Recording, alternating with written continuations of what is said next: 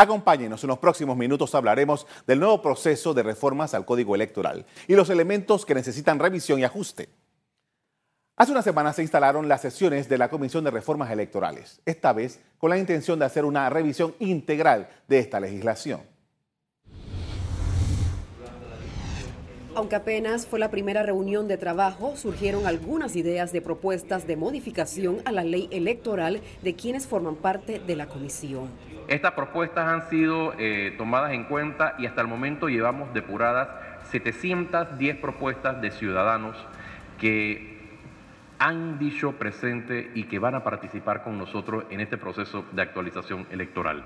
El Tribunal Electoral señaló que el Código Electoral no aguanta un parche más, por lo que la entidad plantea una reforma integral. Esto significa que el Tribunal está proponiendo una revisión integral del Código Electoral lo que significa un reto que jamás se había dado en 30 años de la nueva democracia de nuestro país. Las principales mesas de trabajo abordarán el tema de distribución proporcional de la adjudicación de curules en circuitos plurinominales y otra mesa los temas de género. Los magistrados del Tribunal Electoral ya entregaron a los miembros de la Comisión Nacional de Reformas Electorales 222 artículos que abarcan el proyecto borrador para que analicen y hagan sus propuestas.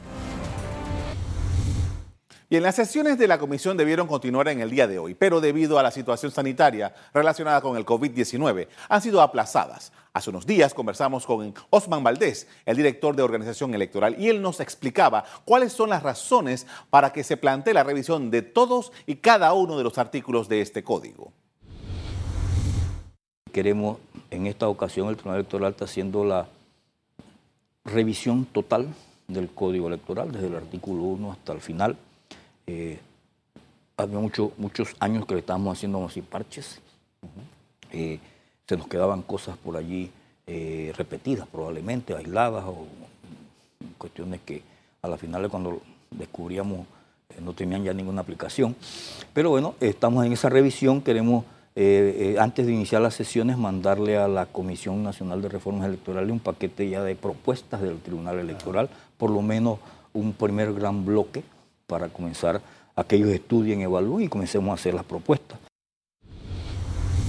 Hasta inicios de esta semana, la Comisión Nacional de Reformas Electorales había recibido unas 710 propuestas de los ciudadanos, las cuales serán analizadas en las sesiones de trabajo.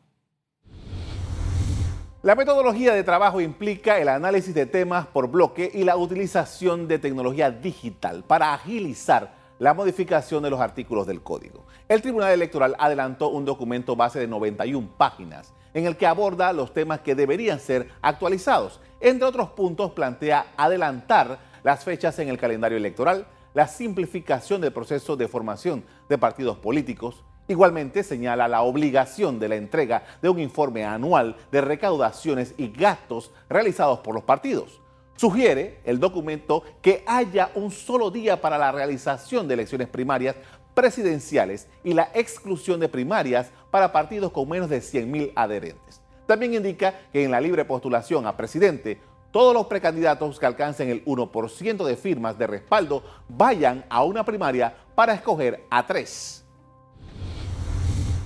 Los directivos del Tribunal Electoral han dicho que esperan que el resultado de esta reforma permita un sistema más equitativo. Los cálculos iniciales proponían que la reforma estuviera lista para inicios del 2021